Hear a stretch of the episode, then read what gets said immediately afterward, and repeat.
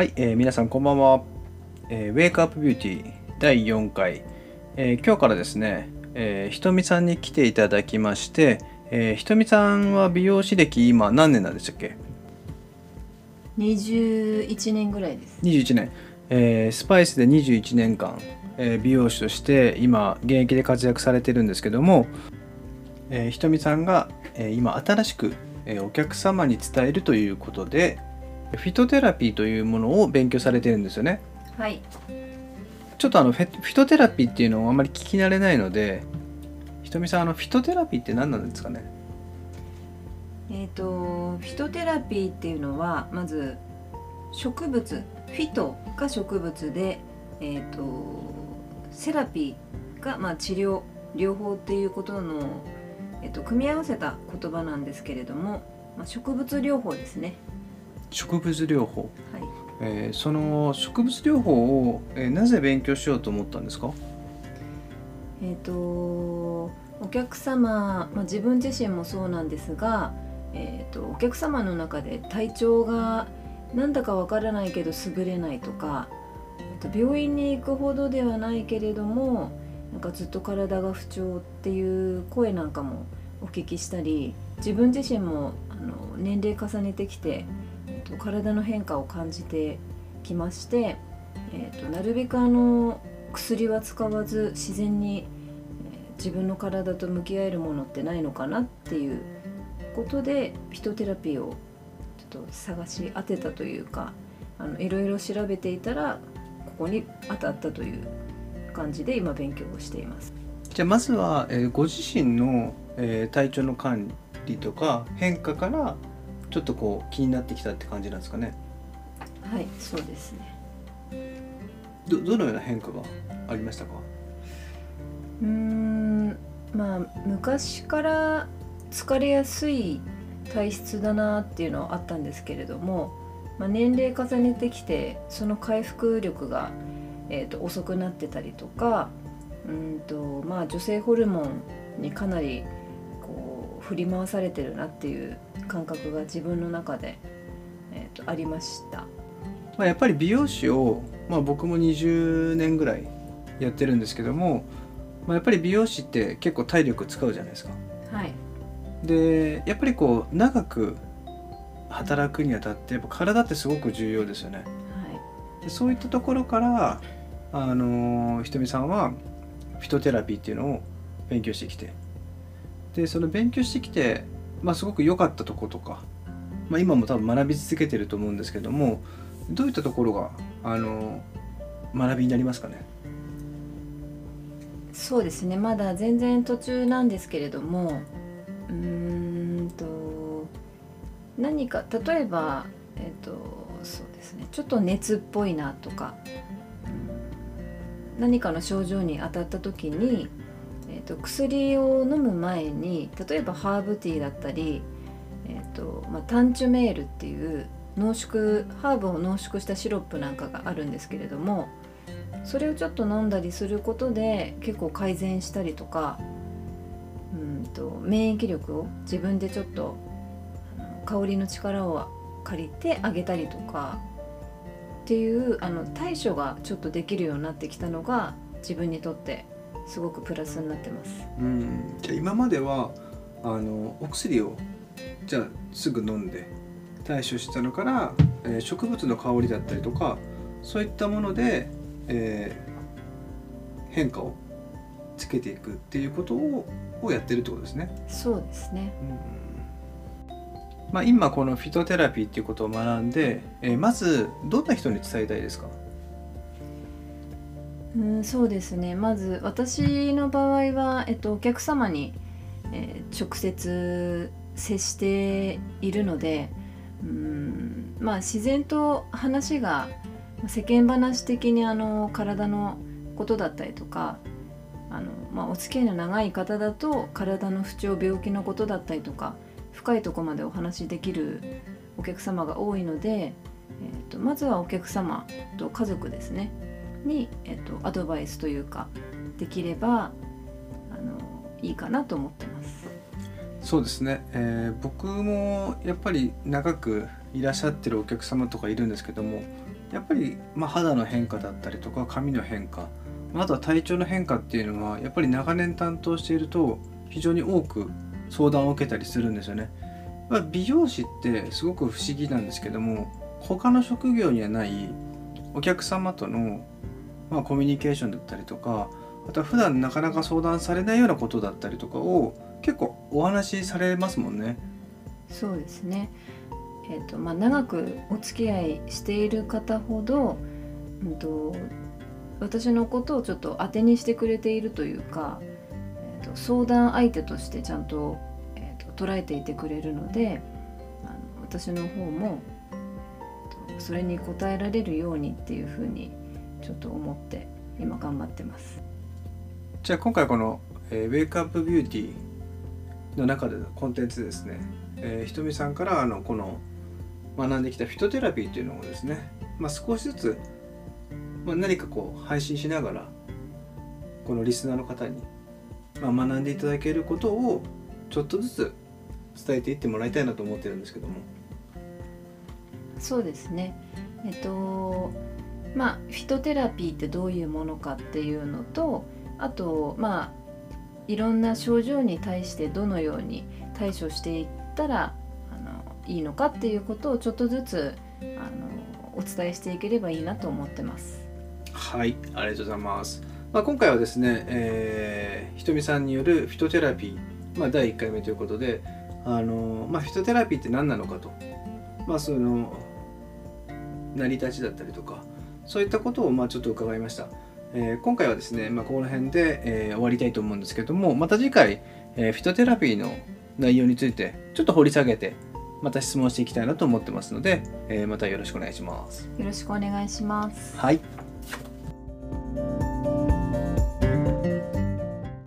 はい、えー、では Wake Up Beauty を配信していきたいと思います。えー、今日もひとみさんと一緒にやっていきたいと思います。よろしくお願いします。お願いします。前回ひとみさんにフィトテラピーを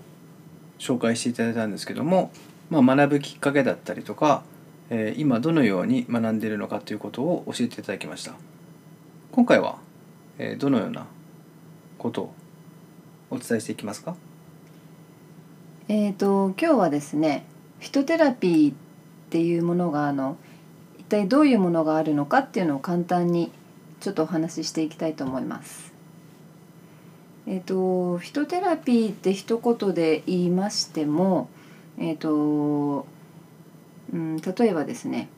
えーと、世界各地に根付いている、薬草療法だったりアロマテラピーフラワーエッセンス、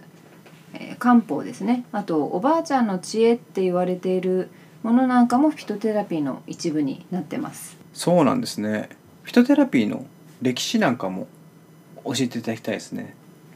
えっ、とですねフィトテラピーは、えーと歴史は3,000年とも4,000とも言われていて、えーと、古代エジプトとか古代ギリシャの時代から、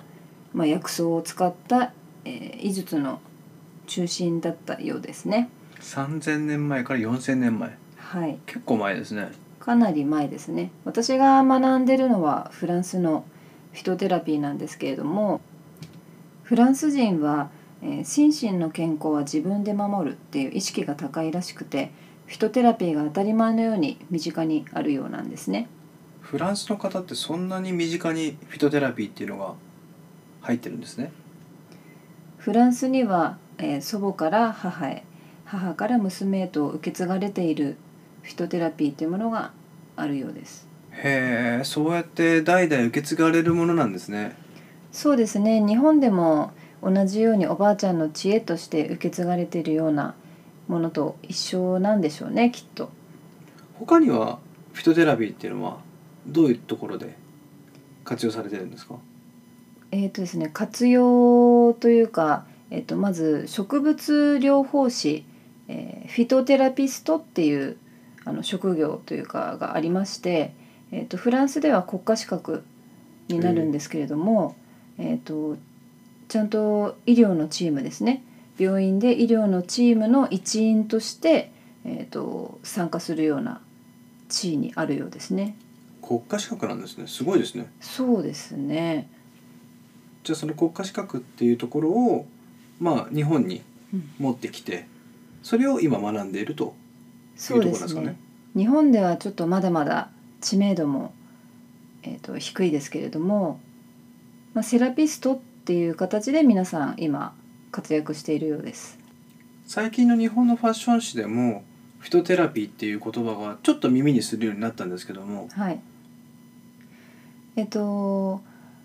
最近そのまあおしゃれな人たちといいますか、えっと雑誌を作っているまあスタイリストの方とかメイクヘアメイクの方たちがやっぱりあの美っていうものをテーマにした時に、えっと外面だけではなく内面からアプローチしないとっていうところにもうだいぶ前から着目している方がたくさんいるようででそういう方々があのフィトテラピストになって雑誌でいろんなことを発信してくれていますね。うん。やっぱりその外面だけの限界ってやっぱありますもんね。そうですね。やっぱりあのどれだけヘアメイクで作ったとしてもやっぱりあの顔色だったり顔つきだったりあの、まあ、食べるものとか生活習慣で変わってきてしまうのでそういうところを整えていかないと本当の美しさっていうのは現れにくいですよね。確かに僕が今あの内面の変化っていうところも、まあ、違うアプローチの仕方で考えてるんですけども、はい、まあ、体を作っていくのがこう健康面だったりとか、まあ、僕が今考えてやってるっていうのは内面の、まあ、心の変化考え方によって美しさっていうのは引き出されるというふうに思ってるんですよ。はい、まあやっぱり外面よりも内面の方に今意識が向かれているっていうところですかね。そうですねやっぱり内面が整えばおのずとあの外見？はい。まあ、外側も整ってくるっていうのがまあ考えてみたら当たり前のことですもんね。確かに。まあやっぱり両方のアプローチが必要だってことですね。はい、じゃあ今回あのこのリスナーの方にお届けする、まあ、具体的な、まあ、ファーストステップとして何かこう活用事例みたいなものを教えていただけるとありがたいなと思うんですけども。そうですねえっ、とまあ飲んだり食べたり塗ったりまあ香ったりっていうことになるんですけれど、えー日本には発酵食品発酵食品はいがたくさんありますよね。ありますね発酵食まあ、品。味噌だったり、まあ、はい醤油だったり、ええまあ、納豆とかもそうですけれども、はい、まあ、その中でもやっぱり甘酒甘酒いいですね。甘酒って本当にあの飲む点滴とかうん、昔から言われてたりしますけれどもあのやっぱりミネラルとかビタミンも入ってるんですが、えっと、ただビタミン C が含まれていないのでビタミン C と一緒に摂ってあげるとなお効果的ということですね。腸内環境を整えるのにとても有効だということです。腸内環境ってすごく今言われてますよね。そうですねやっぱりアレルギーとかもやっぱり全部腸が大事ですよって今分かってきているのでまあ早い人だともうなんだろう腸のケアを本当に内側からも、まあ、マッサージ腸セラピーなんかもありますけどそういうのでもやってる方結構いらっしゃいますよね。まあ、腸ってやっぱ第二の脳と言われてるぐらい重要な場所じゃないですか。はいじゃあその腸内環境っていうのを、まあ、整えていくことがまあ重要だなと。はいそうですね。じゃあ他には食べるフィトテラピーでどんなものがありますか？皆さんあのお味噌汁飲まれる方多いと思うんですけれどもお味噌汁も例えば白味噌だったら、えー、とリラックス効果が高いとかへ赤味噌は美肌にとかえあそうなんですね。そうなんですよねお味噌でもやっぱり効果効能が結構違うのでそれに合わせて飲んでみたりするのもええいいですよねあそういう味噌の赤と白の効果って違うんですね。違うんですよ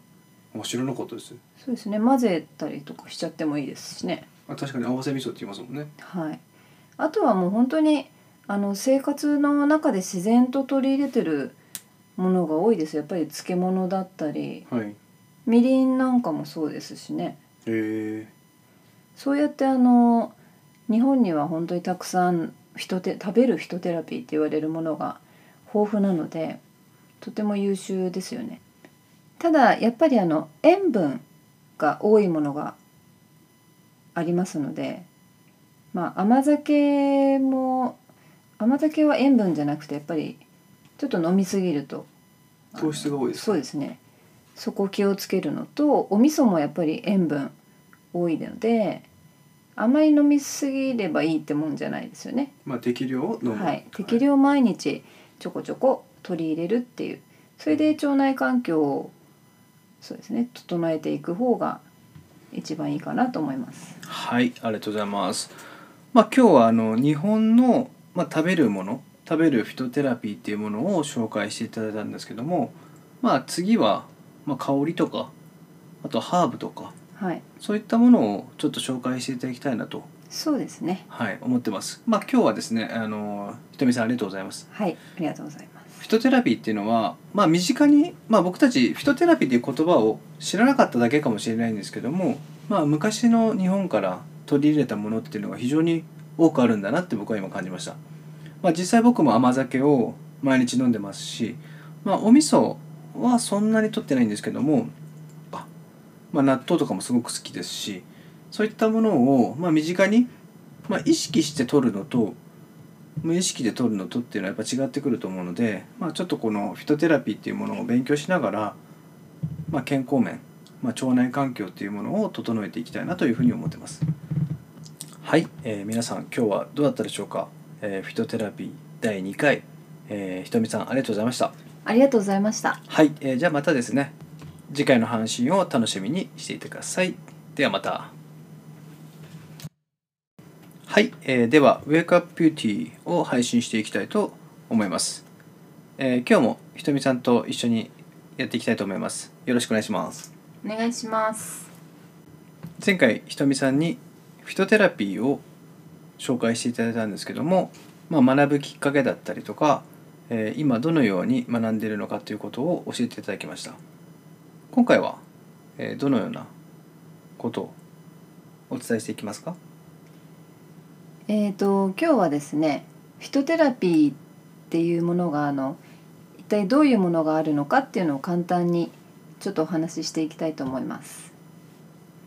えー、とフィトテラピーって一言で言いましても、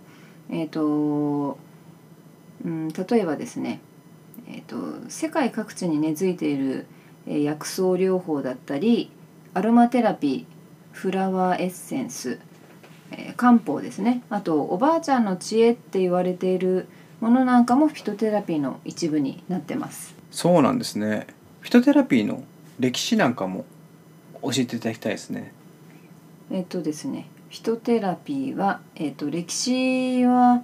3,000年とも4,000とも言われていて、えっと、古代エジプトとか古代ギリシャの時代から、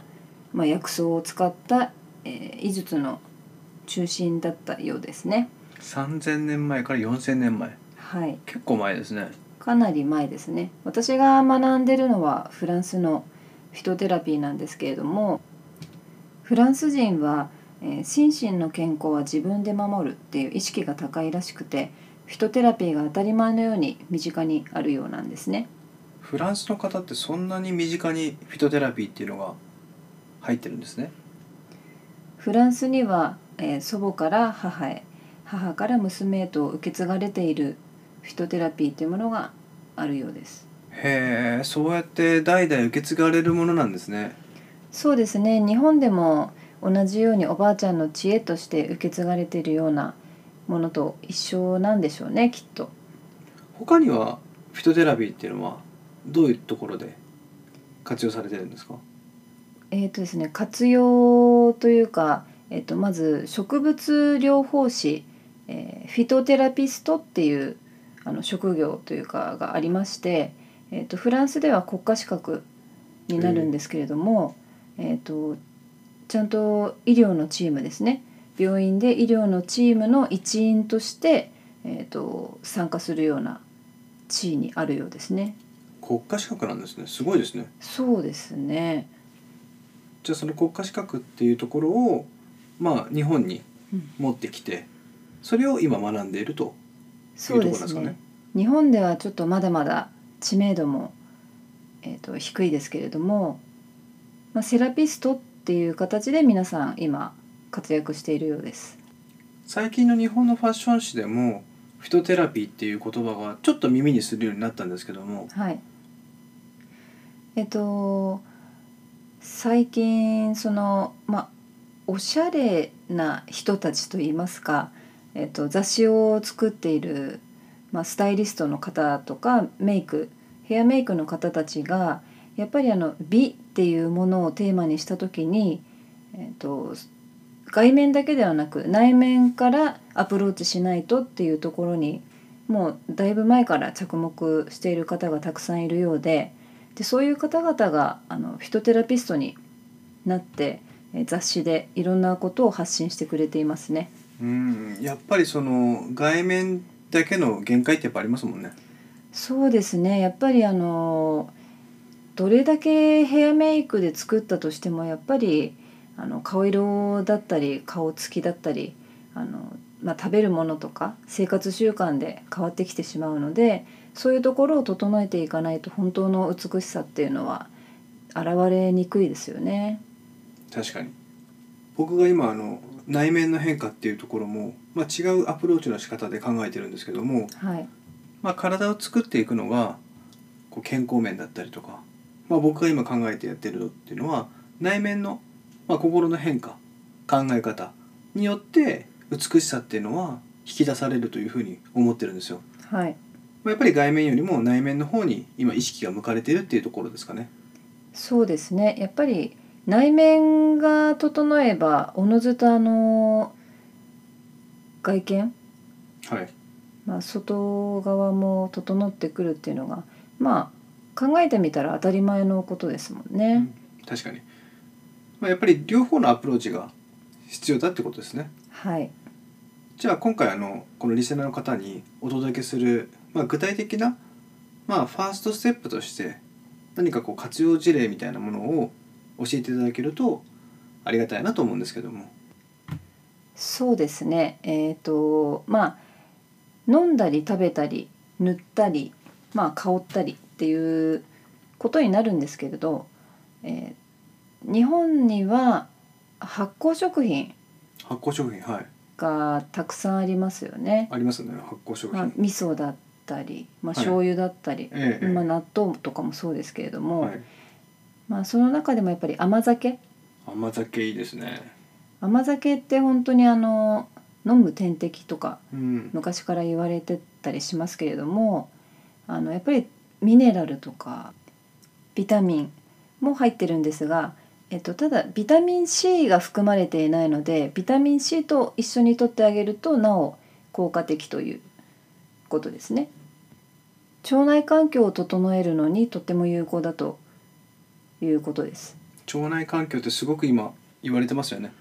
そうですねやっぱりアレルギーとかもやっぱり全部腸が大事ですよって今分かってきているのでまあ早い人だともうなんだろう腸のケアを本当に内側からも、まあ、マッサージ腸セラピーなんかもありますけどそういうのでもやってる方結構いらっしゃいますよね。まあ、腸ってやっぱ第二の脳と言われてるぐらい重要な場所じゃないですか。はいじゃあその腸内環境っていうのを、まあ、整えていくことがまあ重要だなと。はいそうですね。じゃあ他には食べるフィトテラピーでどんなものがありますか？皆さんあのお味噌汁飲まれる方多いと思うんですけれどもお味噌汁も例えば白味噌だったら、えー、とリラックス効果が高いとかへ赤味噌は美肌にいいとか。えあそうなんですね。そうなんですよね。お味噌でもやっぱり効果効能が結構違うのでそれに合わせて飲んでみたりするのもええいいですよね。あそういう味噌の赤と白の効果って違うんですね。違うんですよ。あ知らなかったです。そうですね。混ぜたりとかしちゃってもいいですしね。あ確かに合わせ味噌って言いますもんね。はい、あとはもう本当にあの生活の中で自然と取り入れてるものが多いです。やっぱり漬物だったりはい。みりんなんかもそうですしね。へえそうやってあの日本には本当にたくさん人て食べる人テラピーって言われるものが豊富なのでとても優秀ですよね。ただやっぱりあの塩分が多いものがありますのでまあ甘酒も甘酒は塩分じゃなくてやっぱりちょっと飲みすぎると糖質が多いですか？そうですねそこ気をつけるのとお味噌もやっぱり塩分多いのであまり飲みすぎればいいってもんじゃないですよね。まあ適量飲む。はい、適量毎日ちょこちょこ取り入れるっていう。それで腸内環境をそうですね整えていく方が一番いいかなと思います。はい。ありがとうございます。まあ今日はあの日本の、まあ、食べるもの食べるフィトテラピーっていうものを紹介していただいたんですけどもまあ次は、まあ、香りとかあとハーブとかはい、そういったものをちょっと紹介していただきたいなと、そうですね。はい、思ってます。まあ今日はですねあのひとみさんありがとうございます。はい、ありがとうございます。フィトテラピーっていうのは、まあ、身近に、まあ、僕たちフィトテラピーっていう言葉を知らなかっただけかもしれないんですけども、まあ、昔の日本から取り入れたものっていうのが非常に多くあるんだなって僕は今感じました。まあ、実際僕も甘酒を毎日飲んでますし、まあ、お味噌はそんなに取ってないんですけども、あまあ、納豆とかもすごく好きですしそういったものを、まあ、身近に、まあ、意識して取るのと無意識で取るのとっていうのはやっぱ違ってくると思うので、まあ、ちょっとこのフィトテラピーっていうものを勉強しながら、まあ、健康面、まあ、腸内環境っていうものを整えていきたいなというふうに思ってます。はい、えー皆さん今日はどうだったでしょうか、えーフィトテラピー第2回、えーひとみさんありがとうございました。ありがとうございました。はい、えーじゃあまたですね次回の配信を楽しみにしていてください。ではまた。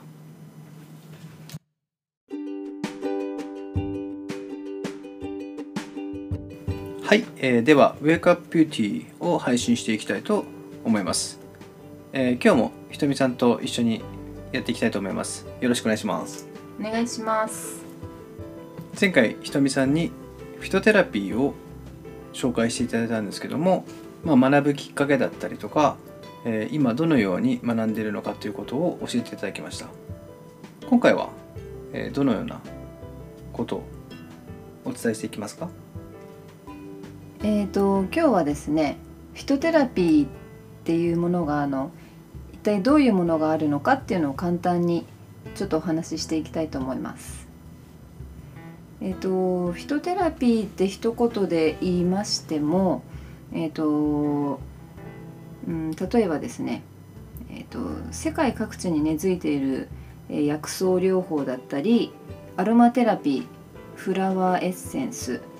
えー漢方ですね。あとおばあちゃんの知恵って言われているものなんかもフィトテラピーの一部になってます。そうなんですね。フィトテラピーの歴史なんかも教えていただきたいですね。えっ、とですねフィトテラピーは、えっと歴史は3000年とも4000とも言われていて、えっと古代エジプトとか古代ギリシャの時代から、まあ、薬草を使った、えー医術の中心だったようですね。3000年前から4000年前。はい。結構前ですね。かなり前ですね。私が学んでるのはフランスのフィトテラピーなんですけれどもフランス人は、えー心身の健康は自分で守るっていう意識が高いらしくてフィトテラピーが当たり前のように身近にあるようなんですね。フランスの方ってそんなに身近にフィトテラピーっていうのが入ってるんですね。フランスには、えー祖母から母へ母から娘へと受け継がれているフィトテラピーというものがあるようです。へえそうやって代々受け継がれるものなんですね。そうですね。日本でも同じようにおばあちゃんの知恵として受け継がれているようなものと一緒なんでしょうねきっと。他にはフィトテラピーっていうのはどういうところで活用されてるんですか？えっ、とですね活用というか、えっとまず植物療法士、えーフィトテラピストっていう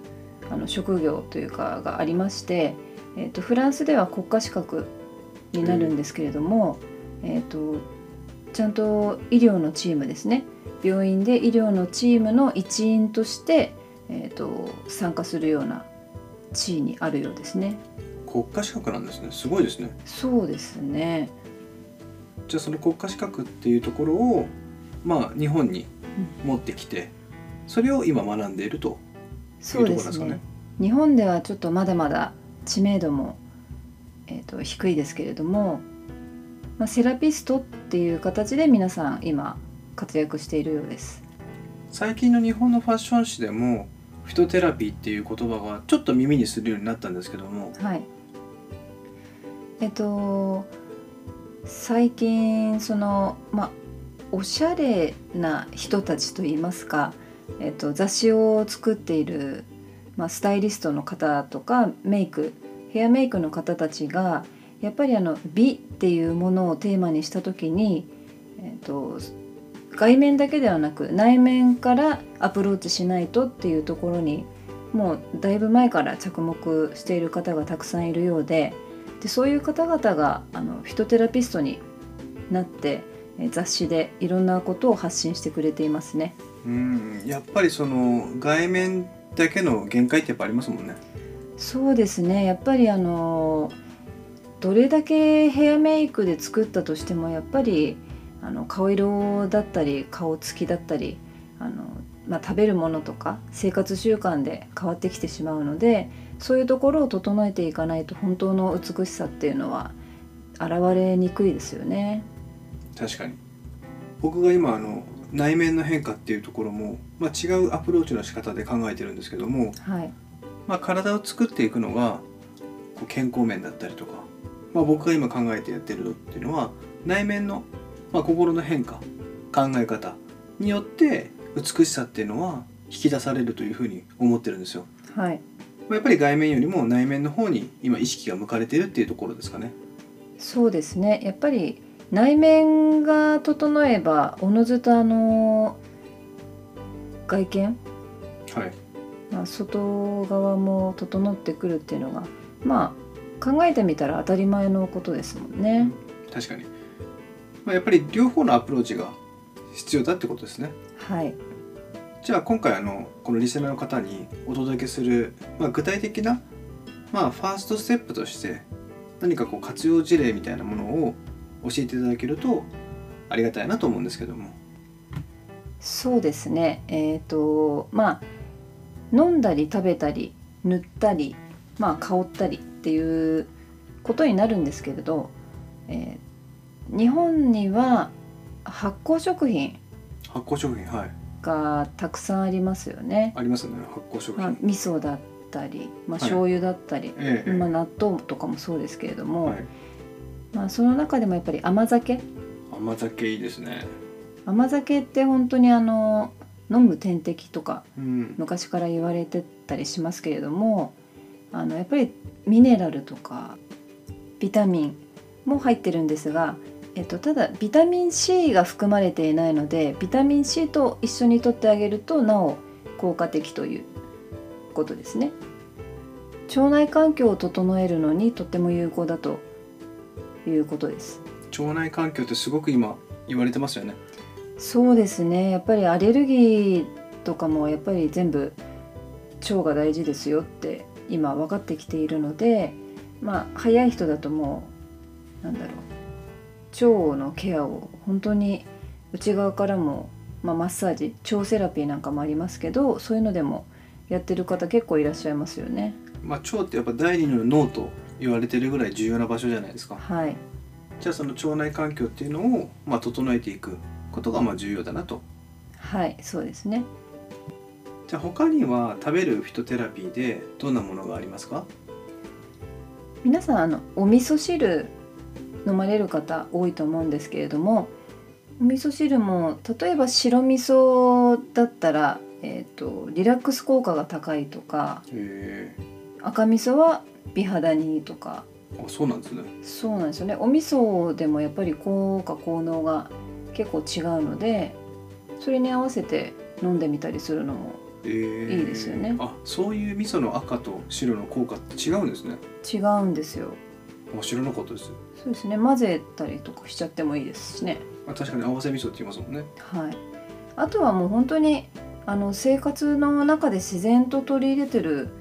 ものが多いです。やっぱり漬物だったりはい。みりんなんかもそうですしね。へえそうやってあの